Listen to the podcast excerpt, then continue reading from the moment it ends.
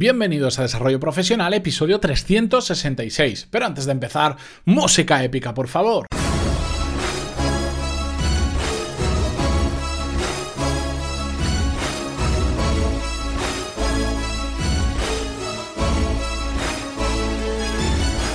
Muy buenos días a todos y bienvenidos un jueves más a Desarrollo Profesional, el podcast donde hablamos sobre todas las técnicas, habilidades, estrategias y trucos necesarios para mejorar cada día en nuestro trabajo.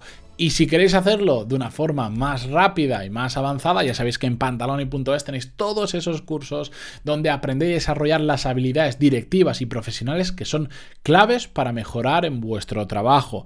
El viernes pasado, ya sabéis, fresquito lo tenéis el curso de gestión de equipos y esta misma semana entre el viernes y el sábado vais a tener disponible el curso de liderazgo que sé si, me dijerais cursos que debería hacer todo el mundo, os diría que el de productividad y el de liderazgo son absolutamente imprescindibles para cualquiera, sea que tengamos un equipo detrás o no, Parte del liderazgo es liderarnos perdón, a nosotros mismos y eso lo veremos también dentro del curso. Pegadle un vistazo que tenéis cuatro clases gratis donde ver cómo funciona por dentro. Y como os decía ayer, lo voy a repetir hoy y ya no lo voy a decir más para no daros la brasa, eh, estoy testeando ejercicios prácticos para los cursos. Así que todos los que seáis suscriptores, si queréis entrar en esta fase de testeo para ver si lo implementamos y para darme feedback, estaré encantado de enviaros los primeros ejercicios que ya tengo hechos. Así que me podéis escribir en pantaloni.es barra contactar o barra soporte. Dicho esto, Vamos con el tema de hoy para no alargarnos. Y es que quiero hablaros sobre una frase eh, que, me, que escuché hace poco, que no la conocía, pero que me gustó mucho porque digamos que expresa en una línea algo en lo que creo firmemente, pero también la pongo, mm, digamos, un poquito entre comillas porque mm, depende y ahora lo veremos. Bueno, la frase, eh, para no alargarlo más, eh, la dijo teóricamente la dijo, porque yo no estuve para escucharla, un, arquitecto muy famoso que se llama Frank Lloyd Wright. Probablemente por el nombre no lo conoceréis, pero seguro que si os digo la Casa de la Cascada, o mejor, si buscáis en Google la Casa de la Cascada, que si queréis os dejo un enlace en, en las notas del programa para poder verla, cuando veáis la imagen, seguro que os suena porque además ha aparecido en varias películas bastante famosas. Es una casa, digamos, pues que está como volando por encima de una cascada. Es antigua la casa, pero es es increíble, por lo menos a, nivel estético, es impresionante. En el mundo de la arquitectura es muy reconocido. Y bueno, esto os lo cuento porque me sale la vena arquitecto, lo siento, pero os lo dejo en la nota del programa para que le peguéis un vistazo y, y, y seguimos con el tema. Lo dicho, la frase dice algo así, parafraseando a este señor, dice que es más fácil utilizar una goma de borrar sobre un plano que eh, utilizar un martillo neumático sobre un muro para cambiar algo. ¿Me entendéis a qué se refiere la frase? ¿No? Pues que mientras estamos planificando es más fácil hacer una corrección que cuando estamos ejecutando. ¿Qué es la parte... Estoy muy de acuerdo con esa frase. La parte mala o negativa de ella es que está generalizando mucho. Es que os lo traigo porque realmente no había escuchado esta frase hasta hace muy poquito, pero últimamente, en, un plazo muy corto de, días, la he escuchado en varios sitios. Me imagino que se empezará a hacer un poquito viral, no lo sé. Y he visto que se ha empezado a utilizar de forma demasiado genérica.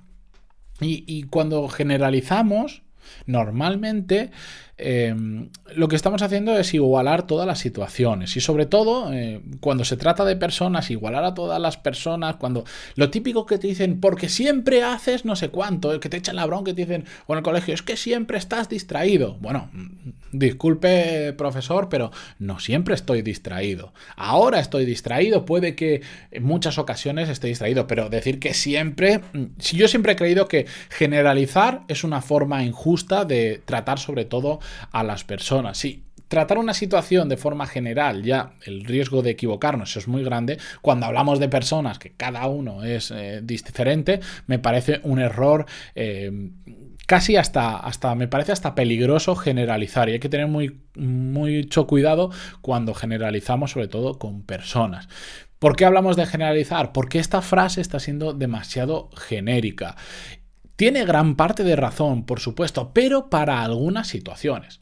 En este caso, yo entiendo que este arquitecto se estaba refiriendo, por ejemplo, cuando hablamos de la gestión de una obra, donde por supuestísimo es mucho más fácil corregir algo sobre un plano que darte cuenta, cuando ya está construido el muro, de que ese muro no puede ir ahí por cualquier motivo y tener que coger un, un, martillo neumático y derribarlo. De hecho, la frase decía no que era más fácil, sino que era más barato utilizar una goma de borrar sobre un plano que un martillo neumático sobre un muro. Y tiene toda la razón, pero para esa situación o para, sobre todo, y esto ya llevándolo más a nuestro terreno profesional, para cosas que sean muy exactas y que tengan muy poca variación, que requieran que requieran una planificación muy exacta porque si no después la podemos liar parda, como puede ser un plano de una obra, de un edificio donde la improvisación tiene poco poca cabida y si estás improvisando tienes un problema en obra, seguro, o cualquier cosa digamos que sea Mm, yo lo digo una tipo ingeniería, como por ejemplo, eh, cuando yo me imagino que aquellos que se dedican a construir barcos, pasa exactamente lo mismo. Bueno, de hecho mi hermano se dedica a, diseñar trenes y es exactamente igual. No puedes, es mucho más barato sobre un plano decir, eh, este cable mejor que pase por aquí que pase por allí, que darte cuenta cuando el tren está a mitad construir, sobre todo en situaciones donde va todo tan medido al milímetro. ¿De acuerdo? En cambio, cuando son situaciones o proyectos que son más cambiantes, es imposible, es imposible aplicar realmente esta frase porque no podemos prever todo lo que va a pasar. Y os pongo un ejemplo. Imaginaros que tenéis que hacer una presentación a un grupo de personas en una reunión en vuestra empresa, pues para presentar un proyecto o el resultado de un proyecto, lo que sea, pero dentro de vuestra empresa. Vosotros os podéis preparar todo lo que queráis, os, os prepararéis las eh, diapositivas, que por cierto, un día hablaremos sobre el tema de las diapositivas, me lo voy a apuntar nada más termine porque hay mucho peligro con ello. Pero os podéis preparar todo lo que queráis, el discurso que vais a hacer, cómo se complementa con las diapositivas, la información que vais a dar, que si tenéis que imprimir papeles, resumen, lo que sea. Podéis planificarlo cuanto queráis. Pero en el momento en que empezáis la presentación, alguien levanta la mano o un jefe que ni levanta la mano te hace una pregunta que no la tenías calculada, te revienta la presentación. Y como no tengas una cierta agilidad mental o estés acostumbrado, eh, puedes sudar bastante para continuar. ¿Me entendéis a lo que digo?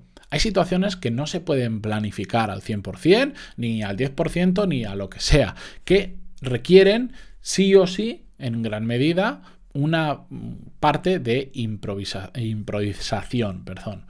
Y es que todo esto realmente os lo cuento porque eh, hay una situación que me ocurre habitualmente y es que cuando siempre que lanzo un episodio nuevo del podcast donde hablo sobre planificación o cuando he lanzado o alguien se une a los cursos y hace los diferentes cursos que tenemos dedicados a temas de planificación, tanto personal como profesional, de proyectos, siempre recibo a alguien que me escribe por email y pues comparte conmigo eh, a través del curso lo que ha aprendido y cómo se ha planificado. Y en muchas ocasiones estas planificaciones eh, son milimétricas, pero a un nivel que yo, yo me asombro. E, el, uso que llega a hacer alguien de una hoja de cálculo a veces para hacer cosas sencillas me asombra de cuánto detalle se puede llegar a poner. El problema, y que es lo que hablamos habitualmente, es que el porcentaje de error cuando haces planificaciones tan exactas, tan milimétricas, es que ese porcentaje de error es muy, muy alto es muy probable que, no sé, que equivoquemos.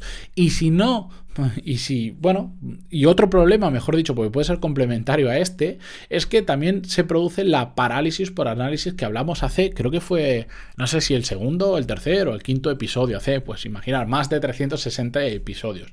¿Qué es la parálisis por análisis? Bueno, pues cuando de tanto planificar al final jamás pasamos a la acción. Y esto lo veo en muchos de mis clientes que corregimos esa planificación, lo vamos hablando, pero al final no paran, no paran, no paran de corregir y nunca pasan a la acción. Y yo lo que siempre digo es que hay que partir de algo, hay que planificar los primeros pasos normalmente, pero sobre todo cuando no son cosas exactas, como veíamos en el caso de planos de viviendas, de casas, de edificios, de trenes o cosas así, hay que ser flexible. Hay que saber ser muy flexible. Hay que pensar pues en el paso que tienes que dar adelante o en los dos pasos que hay que hacer que dar más adelante, pero realmente en nada más porque a más intentemos predecir el futuro, más probabilidades vamos a tener de equivocarnos. Es imposible planificar de 0 a 100 casi cualquier cosa que os podáis imaginar, salvo que sea en los casos que hemos visto anteriormente. Por eso lo digo y lo repito, pensad solo en los pasos que tenéis delante, en, lo que podéis, a corto plazo. Y es así. Hay empresas que tienen un plan más a largo plazo, hay situaciones y situaciones, pero en general no caigáis en esa hiperplanificación porque al final va a variar y esto le pasa a los pequeños, a los grandes, a las micropymes, a las multinacionales, a todo el mundo. Así que con esto, esta reflexión, espero que os la llevéis eh, a casa, que estéis pensando un poco sobre ello. Y nada, volvemos mañana con un nuevo episodio como siempre. Muchísimas gracias por estar ahí al otro lado, otro día más, otro jueves más, y por vuestras valoraciones de 5 estrellas en iTunes y vuestros me gusta y comentarios en vivos que se agradecen un montón. Hasta mañana.